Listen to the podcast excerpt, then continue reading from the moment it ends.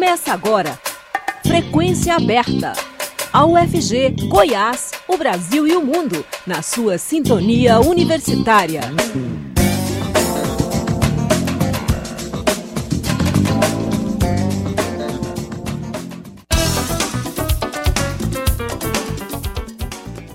Olá, boa tarde. Começa agora nos 870 AM, o Frequência Aberta eu sou Delfino Neto, sigo com você até às 5 e meia da tarde com as principais notícias de hoje. Você pode nos ouvir também pela internet, no site da Rádio Universitária ou por meio do aplicativo Minha UFG. O Frequência Aberta está disponível também em formato de podcast nas principais plataformas digitais. Um caminhão tombou, atingiu uma tubulação e provocou o vazamento de amônia no fim da manhã desta sexta-feira, dia 28, na fábrica da Itambé, no setor Novo Mundo, em Goiânia. Segundo o Corpo de Bombeiros, o acidente teve quatro vítimas e uma delas precisou ser levada para o hospital. O vazamento de amônia provocou, provocado pelo tombamento de um caminhão na fábrica da Itambé, no Jardim Novo Mundo, provocou também um tumulto e desespero na escola João Crisóstomo Rosa no início da tarde desta sexta-feira. Vídeo revela que crianças tiveram mal-estar, irritação nos olhos e garganta após inalarem o produto funcionária da instituição afirma que uma coordenadora chegou a desmaiar, mas logo foi levada ao hospital pelo próprio filho. Cerca de 130 crianças que estavam em horário de, almo de almoço tiveram de ser dispensadas. A instituição, que atende estudantes até o quinto ano do ensino fundamental, convocou pais e responsáveis para buscarem os filhos às pressas. Antes disso, equipe pedagógica moveu os alunos do refeitório para o pátio mais arejado para que pudessem ter mais alívio respiratório, reforçou uma funcionária que não foi identificada. A trabalhadora disse ainda que professores e coordenadores distribuíram máscaras cirúrgicas água e frutas para amenizar o impacto da inalação do produto tóxico. A Guarda Civil Metropolitana, a Defesa Civil e representantes da Secretaria Municipal de Educação de Goiânia estiveram no local. O projeto de lei que obriga a Prefeitura a divulgar as condições da infraestrutura viária de Goiânia foi aprovado em segunda votação na Câmara Municipal nesta semana.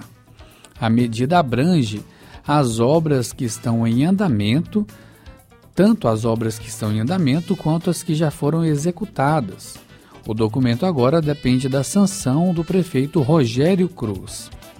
A proposta aprovada aponta que o passo deve instalar placas em locais visíveis para informar a população sobre as condições estruturais de pontes, viadutos, elevados e túneis da capital. Isso deve ser feito com dados das vistorias, identificação do responsável técnico e site para consulta dos relatórios. Para o autor da iniciativa, vereador Anderson Bocão, do Solidariedade, a ideia é dar publicidade às vistorias nos moldes do que os agentes de endemias fazem nas casas dos cidadãos, embora de forma mais ampla. A relação entre a Câmara Municipal e o Passo se tensionou novamente após a tentativa da Prefeitura em encerrar a Comissão Especial de Inquérito, SEI, que investiga possíveis irregularidades na Comurg. A própria existência da SEI já era uma resposta dos vereadores à Prefeitura de Goiânia. Nesse sentido, matérias que ampliam a fiscalização sobre o administrativo pode desgastar ainda mais o diálogo já combalido entre os poderes municipais.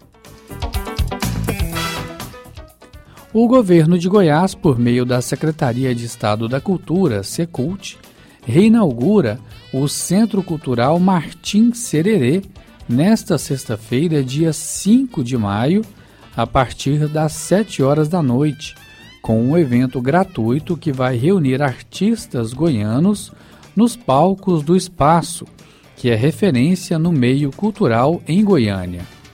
O equipamento ficou fechado por cerca de cinco meses para a realização de uma obra de revitalização com investimento de 560 mil reais, sendo 410 mil reais oriundos do Tesouro Estadual e outros 150 mil reais por meio de uma emenda do deputado estadual Virmondes Cruvinel. Foram realizados serviços de reparos nas instalações elétricas e de combate a incêndio, pintura e manutenção do bar e do Teatro Arena, instalação e manutenção de aparelhos de ar-condicionado, troca de placas de espuma e impermeabilização completa dos teatros Iguá e Piguá. Também foram feitas diversas intervenções para corrigir infiltrações e manutenções gerais nos banheiros, bares, camarins e demais espaços. O evento de reabertura começa às 7 horas da noite e vai trazer ao palco o mais tradicional da capital goiana, artistas tradicionais no Martim Sererê. Operação Dia do Trabalhador da PRF começa hoje e vai até a próxima segunda-feira, dia 1 de maio. Começa à meia-noite desta sexta-feira, dia 28, a Operação Dia do Trabalhador 2023, da Polícia Rodoviária Federal.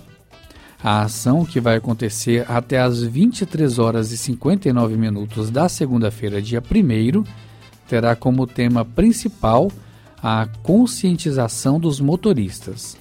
A reportagem é de Leandro Martins, da Rádio Nacional de São Paulo. Começa à meia-noite desta sexta-feira a Operação Dia do Trabalhador 2023 da Polícia Rodoviária Federal. A ação, que vai acontecer até às 23h59 da segunda-feira, terá como tema principal a conscientização dos motoristas. A operação deste feriado prevê reforço de policiamento e fiscalização no sentido de inibir comportamentos, como ultrapassagens indevidas, excesso de velocidade, ingestão de álcool, falta de atenção e desobediência às leis de trânsito. De acordo com a Diretoria de Operações da PRF, 77% dos acidentes registrados nos primeiros três meses de 2023 tiveram como causa escolhas erradas por parte dos motoristas. Por isso, a Polícia Rodoviária vai priorizar abordagens baseadas na educação e na conscientização dos usuários de vias públicas, mas aliada à fiscalização rigorosa.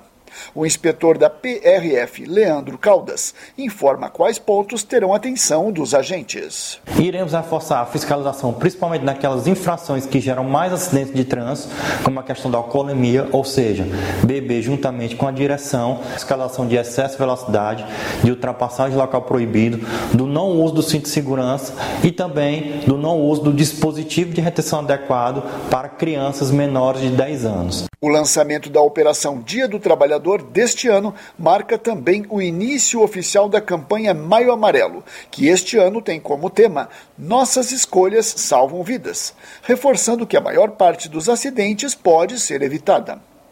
Entre as ações programadas para a campanha, destacam-se as iniciativas de educação para o trânsito, como o cinema rodoviário, e ciclos de palestras em escolas e empresas, além de publicidade. A PRF ressalta ainda que os motoristas devem revisar o veículo antes de viajar, verificando a calibragem dos pneus, incluindo o step, o estado dos freios e adverte que o motorista não dirija com sono ou muito cansado. Da Rádio Nacional em São Paulo, Leandro Martins. A Vacanoeiros de Goiás tem terras demarcadas pelo presidente Lula. O presidente Luiz Inácio Lula da Silva, do PT, assinou hoje as primeiras homologações de terras indígenas desde 2018, incluindo terras dos avacanoeiros em Goiás.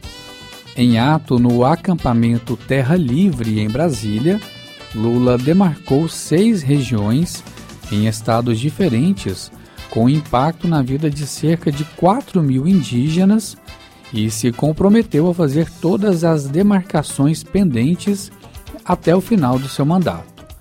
Essas são as primeiras homologações de terras indígenas desde 2018. As últimas haviam ocorrido no mandato do ex-presidente Michel Temer do MDB. A retomada das demarcações, abandonadas na gestão de Jair Bolsonaro, foi uma promessa da campanha de Lula. No ato, Lula prometeu ainda não deixar nenhuma terra indígena que não seja demarcada neste mandato, mas alertou que a demarcação é um processo demorado. Durante o evento, a ministra dos Povos Indígenas, Sônia Guajajara, falou sobre a importância da demarcação das terras indígenas em todas as regiões do país. Segundo ela, 90% das demarcações já feitas estão na região amazônica. Hoje, foram feitas regularizações em seis estados de quatro regiões do país. Todas já haviam passado pelo processo burocrático, mas ainda estavam pendentes no Palácio do Planalto. Foram demarcadas terras dos avacanoeiros, em Goiás, dos Arara do Rio Amônia, no Acre, dos Cariri Chocó, em Alagoas, dos indígenas do Rio dos Índios, no Rio Grande do Sul, dos Tremembé do Barra do Mundaú, no Ceará, e dos Uneiuxi, dos Uneiuxi, no Amazonas. O governo Lula vai editar uma medida provisória até a próxima segunda-feira, dia 1 que eleva a faixa de isenção do imposto de renda para R$ 2.640, valendo já a partir de maio. A informação foi confirmada hoje pelo ministro do Trabalho, Luiz Marinho. De acordo com o ministro, salários de até R$ 2.640 não sofrerão desconto na fonte o que ajuda a melhorar o poder de compra da população que ganha até dois salários mínimos. A correção da tabela do imposto de, de renda pessoa física deverá ter um impacto nas contas federais de 3 bilhões e 200 milhões de reais ainda neste ano. A renúncia de receitas no ano que vem será de cerca de 6 bilhões de reais. Em fevereiro, após o presidente ter declarado que promoveria essas mudanças a partir de maio, a Receita Federal explicou que a faixa de isenção do imposto será corrigida dos atuais R$ 1.903,98 para R$ 2.112. Adicionalmente, será criada uma dedução simplificada mensal no valor de 528 reais, que será aplicada automaticamente se for benéfica ao contribuinte. Esse desconto fixo não poderá ser acumulado com outras deduções, como contribuição previdenciária, pensão alimentícia e dependentes. Valerá o que for mais vantajoso. Lula assina reajuste para servidores públicos e promete mais concursos. O presidente Lula, do PT, afirmou hoje que o governo vai abrir novos concursos em várias carreiras ao sancionar o primeiro aumento salarial para servidores públicos federais desde 2016. A lei aumenta em 9% os salários dos servidores públicos federais, incluindo aposentados e pensionistas. O reajuste foi aprovado nesta semana pelo Congresso Nacional e passa a valer na folha de maio a ser paga em junho. Em evento no Planalto, Lula disse que vai precisar de mais funcionários concursados, em especial para substituir indicados pelo ex-presidente Jair Bolsonaro a cargos de confiança. Esse é o primeiro reajuste de servidores públicos federais desde 2016. Segundo o Ministério da Gestão, o impacto do aumento nas contas públicas será de 11 bilhões de reais e já estava previsto no orçamento deste ano. Agora são 5 horas 15 minutos, a gente faz o um intervalo e volta já.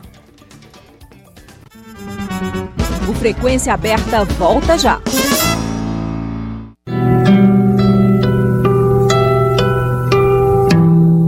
Encontre, conheça e aprecie os grandes nomes da música dos povos latinos.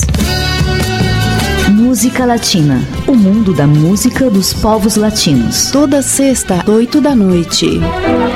Mais um programa com a marca de qualidade da Rádio Universitária. A emissora da diversidade cultural e da qualidade musical.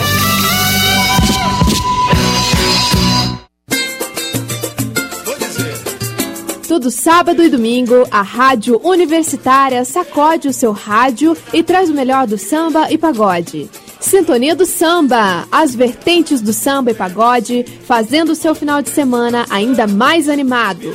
Vem com a gente, sábado ao meio-dia e reprise no domingo, no mesmo horário. Estamos apresentando Frequência Aberta. Feira Agro Centro-Oeste Familiar chega à vigésima edição em Goiânia.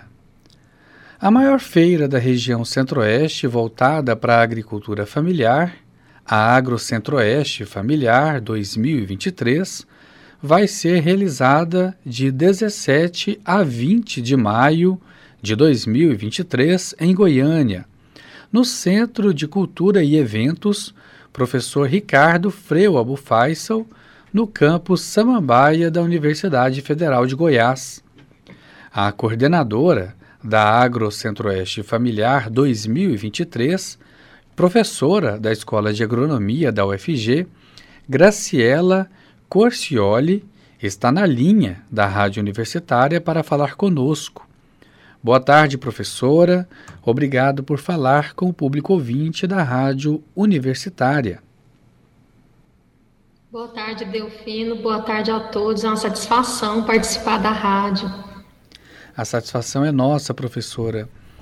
Professora, a AgroCentro-Oeste Familiar chega à sua vigésima edição neste ano com o tema Mais Comida, Menos Agrotóxicos.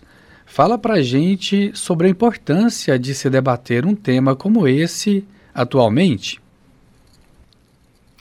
Sim, é, depois de a gente ter passado, é, Delfino, por um período em que o governo é, liberou a utilização de vários compostos químicos, né, para na formulação de agrotóxico, é, e também por a gente estar passando por um período em que boa parte da população está na condição de insegurança alimentar, muitos passando fome, o evento vem com esse tema para questionar essa liberação de produtos químicos, o aumento das pulverizações das nossas plantações de alimentos e também para é, priorizar a produção de alimentos saudáveis, feitos principalmente pela agricultura familiar.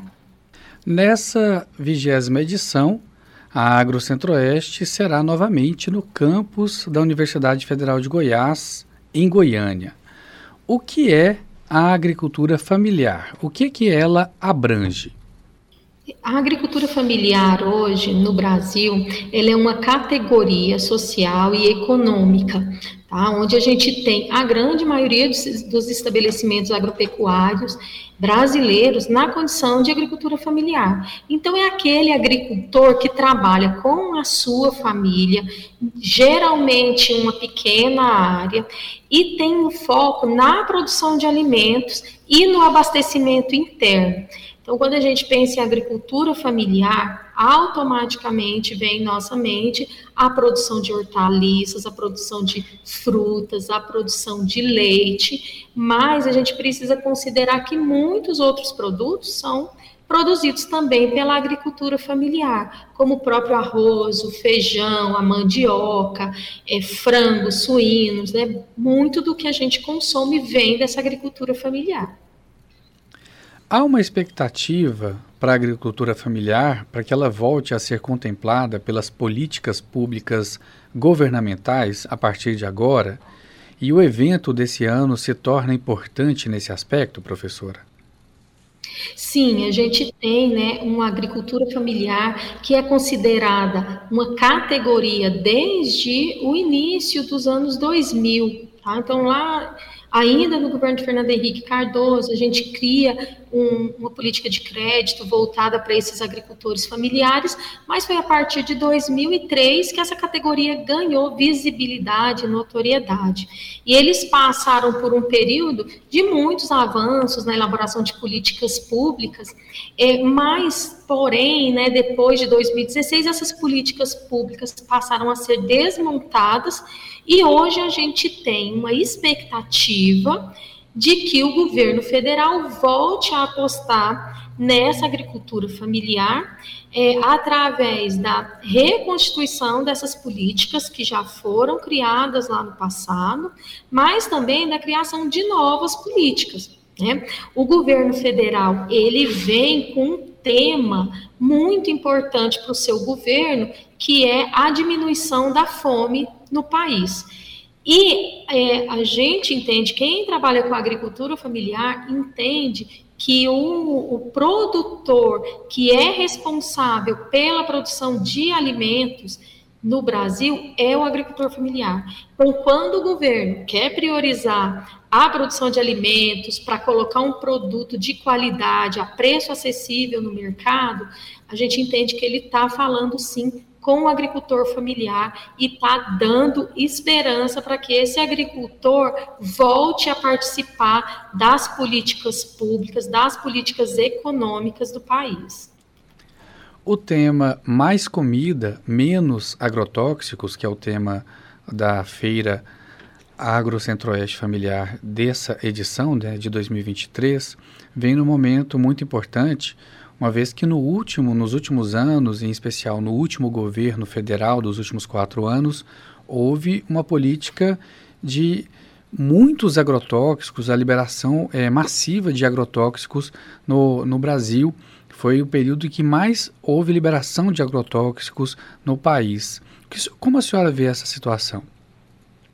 Eu, eu, vejo como uma situação grave, é uma situação em que é, o governo federal, os governos estaduais e municipais precisam interagir para diminuir a utilização desses produtos químicos, que são muitas vezes associados a doenças graves como câncer, é, como má formação, como mortalidade infantil.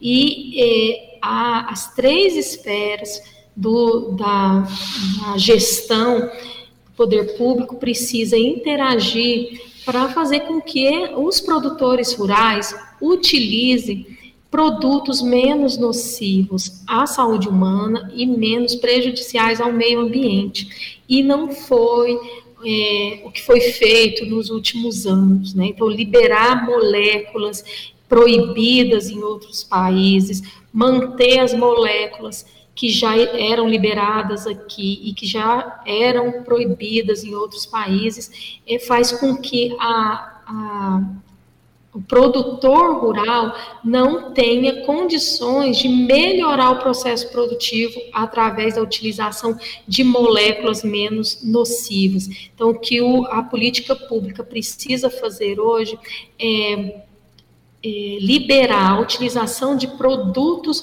menos nocivos à saúde e ao meio ambiente e coibir a utilização desses produtos que já são proibidos em países desenvolvidos.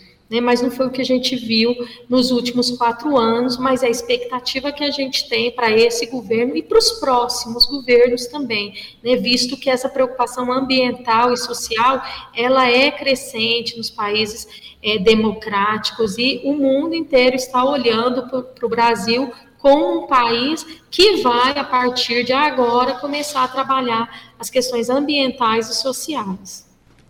São dezenas de entidades parceiras da AgroCentro-Oeste. Quem estará presente no evento em 2023? Esse evento, é, ele vai ser o maior de todos os tempos, então a gente está comemorando 20 anos de AgroCentro-Oeste Familiar, e nós temos mais de 40 instituições participando da realização do evento. Né? Então é garantida a presença é, de representantes do governo federal, do governo estadual, do governo municipal, além de diversas instituições que trabalham com agricultura familiar no estado, no centro-oeste e no Brasil. Temos também a participação de diversos movimentos sociais e as organizações dos agricultores familiares, cooperativas, associações, e é claro, né, as estrelas do evento, que são os agricultores e agricultoras familiares. A Agro Centro-Oeste Familiar ocorre anualmente com o revezamento de sedes. Em um ano é realizado no interior do estado, no outro ano no Centro de Eventos da UFG em Goiânia. Na edição comemorativa, agora dos 20 anos do evento, a Agro Centro-Oeste será aqui na UFG em Goiânia. Há uma estimativa de público para o evento deste ano? Sim, a gente espera receber aproximadamente 7 mil pessoas durante os três dias e meio do evento. Né? Lembrando que no sábado, no dia 20 de maio, o evento vai só até o meio-dia.